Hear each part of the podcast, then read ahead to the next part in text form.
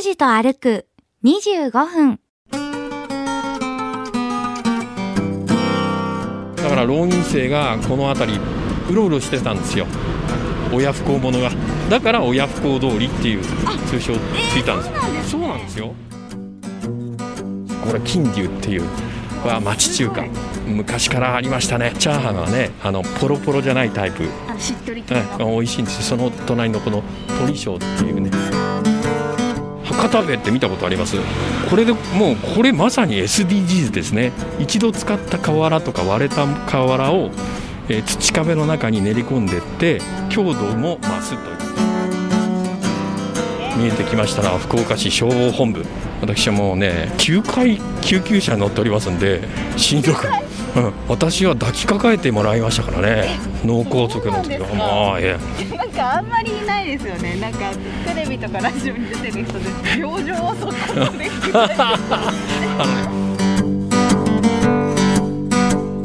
行き先も目的も決めず、坂口拓司さんの気の向くままに歩く25分間。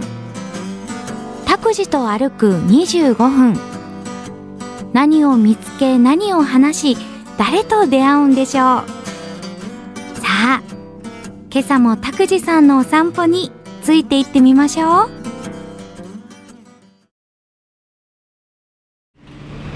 うございます。坂口拓司です。お、はようございます。と申します。勝木かなです。えー今日は福岡市中央区の昭和通りの舞鶴1丁目の今交差点におります、はい。えー福岡市を東西に走っている通称昭和通りえー舞鶴1丁目の交差点、まあ、通称あの北向きに親不孝通りっていう通りがあるんですけれども、ここから今日は旧唐津街道を歩きたいと思います。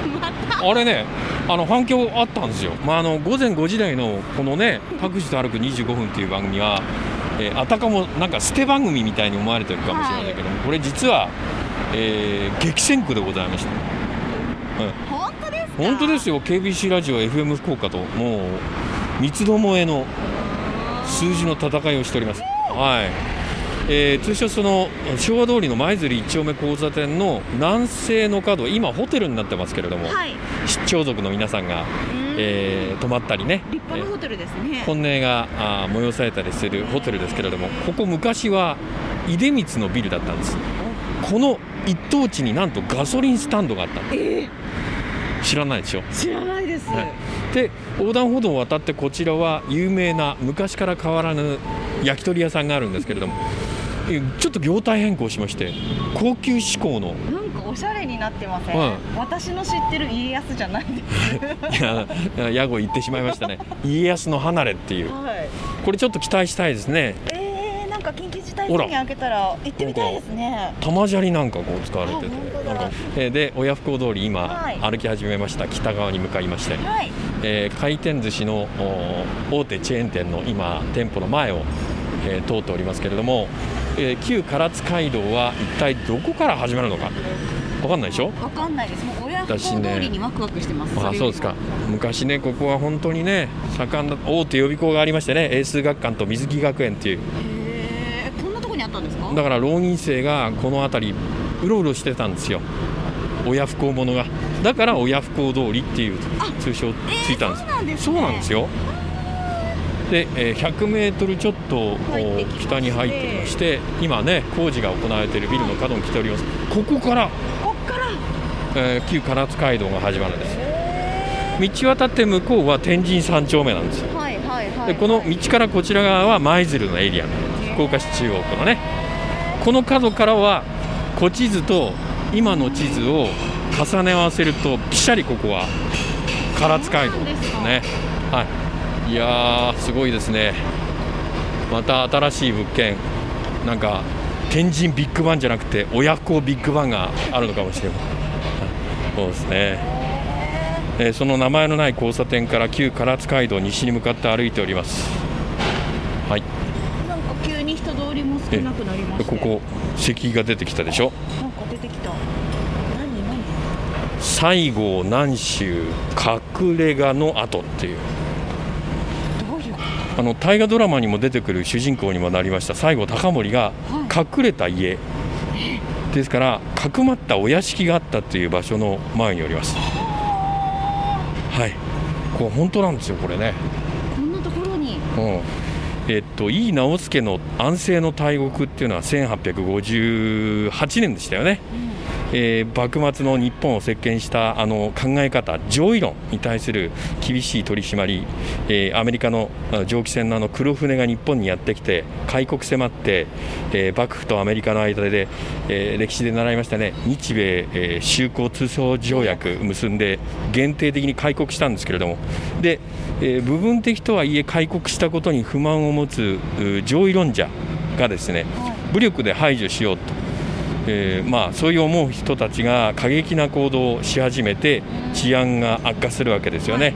で、えー上位派の活動家の一斉取り締まりが始まりましてあの吉田松陰も処罰されたりするわけですけれども大老の井伊直弼桜田門外の変で水戸藩士の襲撃を受けまして殺害されたりします。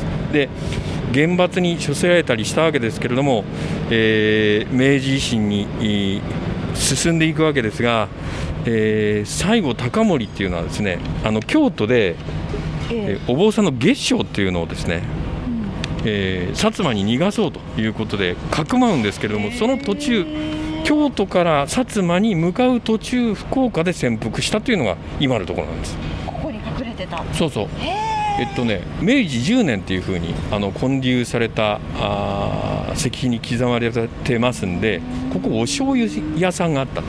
えー、すごい。で11代目のお白木た多七さんという方がですね33歳の若さで福岡藩士によって暗殺されるわけですけれどもこの、えー白木多七さんの、えーご子孫が白木清志郎さん聞いたことありません？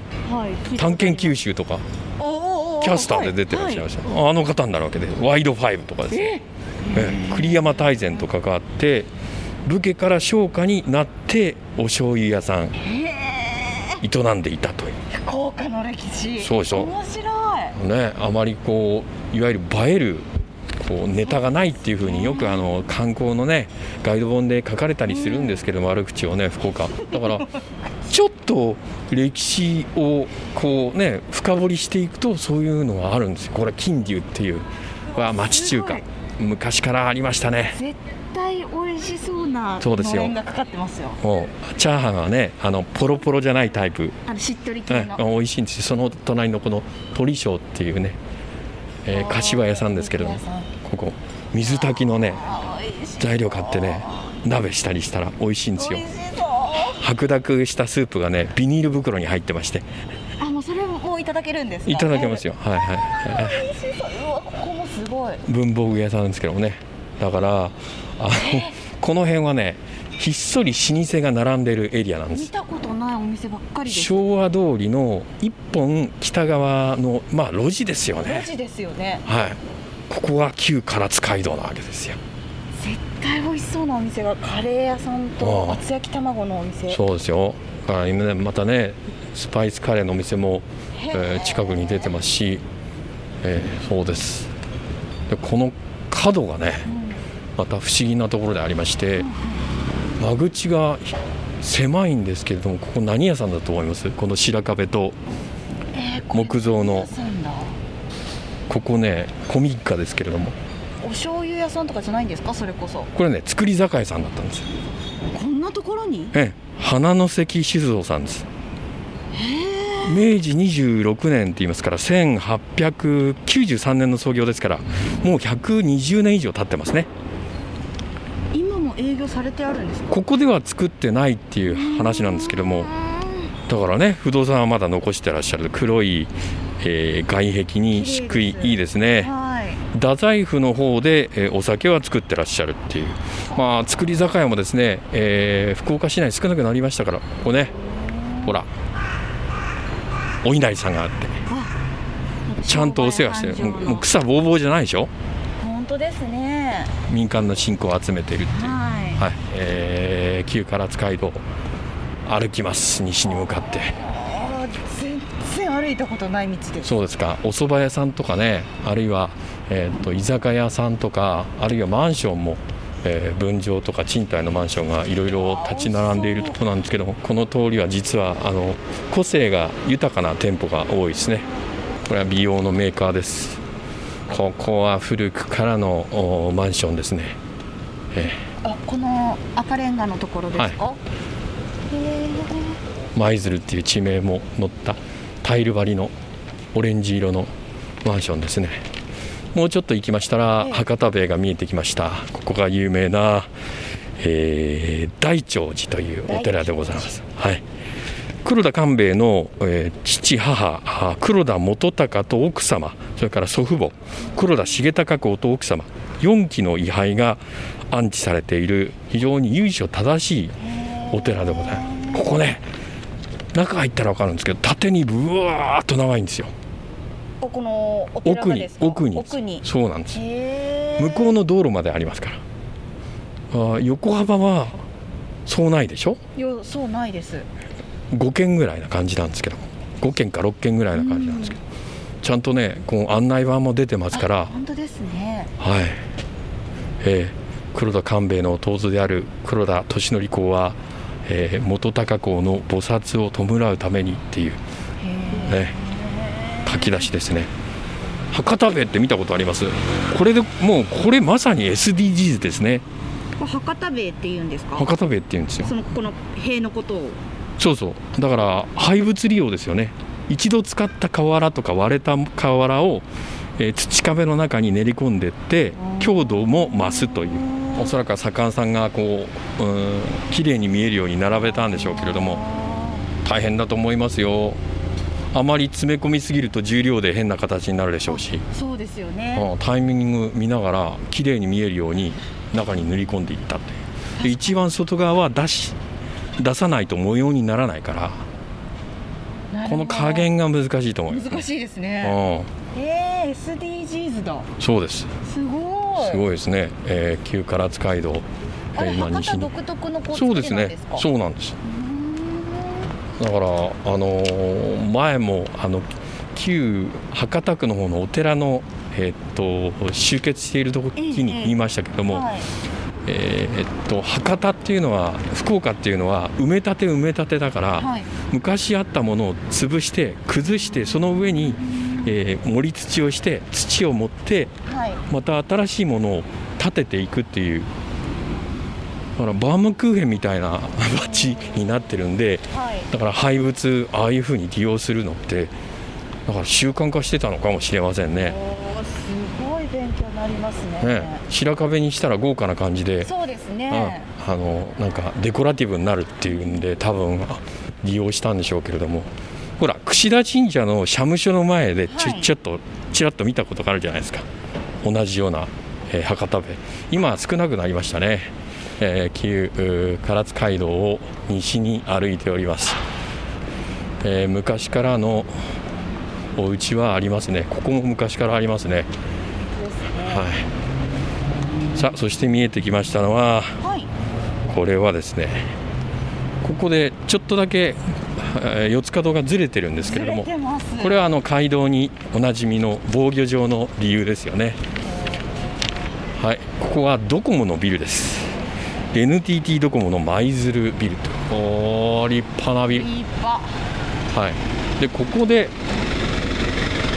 大きな石碑があの黒御影石ではい。蘇鉄の木の横に書かれてますね彫られてますね。原用者原用者平成9年の建立と。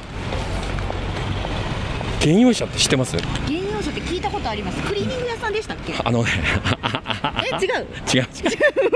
違ういやそういうねえ偉大なクリーニング屋さんもあったかもしれませんけれども、まああのえー民間の活動をしてたあの、うんえー方々結社ですよねなんですか？明治12年と言いますから1879年に結成された結社で、えー日本の独立とかですねアジアを解放することを目的に活動してました。アジアのほとんどの国っていうのはその時代はもう植民地化されてて、はい。えー欧米列強の植民地でしたんで、えー当時だから独立してたのは日本とタイだけですよね。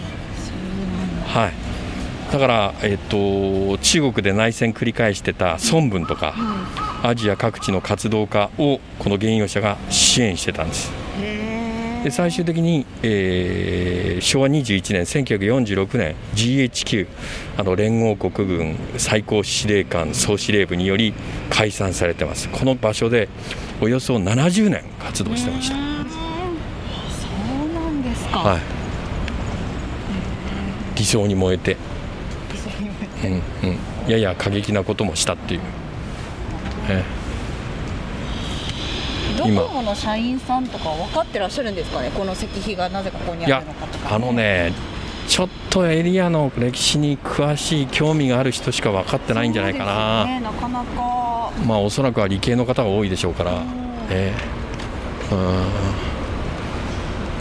ん。さあ旧唐津街道今昭和通りの北側の細い路地を、えー東から西に向かって歩いております。田口さん、あの。百字と歩うん。く改変を実は乗り切っておりま乗り切っておりましたがそうなんですよ。さすがに。乗り切っておりまして、うん。だから唐津街道3周分プラス1周で乗り切ったと。いうことになるんですが。ですか、まあ、あのエリアの歴史もので乗り切ったっていう。はい。ああなるほどね。おめでとうございます。おめでとうございます。本当に勝木かなのおかげでございますよ。リスナーの皆様のおかげで。何から何までね。もう台本なしアポなし、本当に。えーできれば編集もないっていう形で乗り切っておりますんでね。すごいですね。もうこれほど経費かかんない番組ないですから、うん、だって今日だってねバスで来て、うんあそうです。ね 言わない。から落ちて降りて歩いて。いわゆる単位時間あたりの制作費は激安でしておりますんで。だから普通ねこう暑い日に歩くとペットボトルなんか買うんですけど それもない。ごめんね。ごめんごめん。私が気が回らんとよ。で今あー来ましたのはですねはいこれはあの高宮通りに続く大正通りですね。あはい、ーここはもう見覚えありますよこの通りはね、まあ、福岡銀行のえ赤坂門支店ですね、えはいはいはい、えもうできたばかりのビルです。ただねなぜかあの低層ビルでありまして2階建てでしょ？はいそうですね。うんいろいろ展開考えられてる感じしますよね。本当は旧唐津街道あの道ですよ。うどん屋さんの横の道をそのまんままっすぐ行くんですけども道が横断歩道ありませんので今大正通りの横断歩道を今渡ってるところです。いつも思うんですけど、はい。この大正通りのはい。交差点のすぐそこにあるここのお蕎麦屋さん天ぷら屋さん？はい。ここはねいわゆるあのえっと昔からあるお店で庶民的なお座敷天ぷらのお店なんですあそうなんですか、はい、でお座敷天ぷらというと、えーすぐあの銀座とか六本木とか、えええええーあるいは福岡市で言いますと中洲あたりのところの超高級店を思いはいますけれども違いますね、うですか、うん、味は一緒ほぼ変わりませんけれどもうん庶民的な値段で出していただいてちらっと見ましたら、はい。ランチ1000円でいただける。ああありがたいことですよ。ありがたいことですね、ええ。今あの、えー表でちょっとお掃除なさってた、えー白髪頭のおじいさんが作るんです、あれがはい。店主で、そうです。美味しいもの作りそうな感じですもんねそうなんですよね、もうね、うーん、かれこれ、えー、40年以上はあそこで商いしてらっしゃるんじゃないですか、素晴らしいですねあーこの辺りのね、サラリーマンのもう憩いの場ですよ、あ昼ご飯でね、くつろいでっていうのは多いでしょうし、ね。見えてきましたら、福岡市消防本部、まあ、私たちの命をえ助けてくれているところです。これはもう唐津街道に戻ってきてるんですよね。このこれは唐津街道ですね、えーここはやや広めになっております。私はもうねえーっと9回救急車乗っておりますんで親族、うん、私自身が2回横になって乗りましたんでえあと7回はまあ父親と母親でやりましたんでもうね足向けて寝られないね、えそうですね、119番はもうパッと来てくれますから。あちらもうおなじみみたいな感じではない よくわかりません。私は抱きかかえてもらいましたからね。脳梗塞の時は。まあええかかあんまりいないですよね。なんかテレビとかラジオに出てる人で病状をそこまで具体的に言ってる あのね大変なんだよマンションの中で集合住宅の中で、はい。たあのいわゆるタンカーを入れ込もうとしたら、ええそれよりはもう抱きかかえた方が早いと思ってやっぱり。消防署員はき筋肉、か。まあ、筋骨隆々ですからそれができるっていう。やっぱり日々トレーニングしてないとそう。いう局面で力発揮できないだですよね、手厚い挙で腕立て伏せしませんよそりゃ、そうですよね。うん大人になってうんね、私体重70ぐらいありますから。ひょいと。ひょいと。えー、すごい。すごいですよね。とお姫様抱っこみたいな形あそうでしたね、大丈夫ですかって。頭がちょっと揺れますけど気をつけましょうと思って。あで法務局の合同庁舎でございます。でじゃないんですよ。ここもねここはい。ビルが新しくなったんだよね、なってますね。このね駐車場にあった時の法務局ってもうボロでね、うーんえー、オンボロな感じだったんですけど立派になりましたね。濃いグレーの壁面で、法務局前のなんかこう標識の交差点の今前横切っておりますけども標識もなんか嬉しそうです。そうですね。はい。ここをずっと歩いていきましたら、えー長浜のはい。いわゆる、うんラーメン屋さんが並んでいる通りから南北に走る道路に突き当たるんですけども T 字で。あそこから西側は旧唐津街道はもういわゆる、えー住宅とかマンションの土地になってるから旧唐津街道の上を歩けないんですよ。じゃあここくらいまでなんですね。あそこの角まで。あそこの角まで古地図とピシッピシッと合ってるのはそこまでなんですね、まあ、この辺りは司法書士の事務所とか一級建築士の事務所が多いですねああここで。来ましたか。はい。今日もあんまり止まりませんでした。止まりません。しのぶの言いませんでしたんで。あなんか甘い香りがしてきた。甘い香り。この辺ね。はい。歩数です。はい。1480歩1480はい。距離で。ええ。あら拓司さん。え？960メーターしか歩いてない。960しか歩いてないどういうこと？ああ舞鶴一丁目の交差点でペラペラ喋ったじゃないですか。あなたが焼き鳥屋さんの屋号まで言い始めて。この辺はベロベロになってからしか店入ったことがないとか言いましたかね？言いまして言ってないかな？そういう話になりかけた。そんなまあ無駄話が多かったんで今日は1キロ歩いてないんでしょうね。大変失礼しました、はい。えー今週はこの辺でまた来週。と歩く25分。今日はここまで。来週はどこを歩くんでしょうね。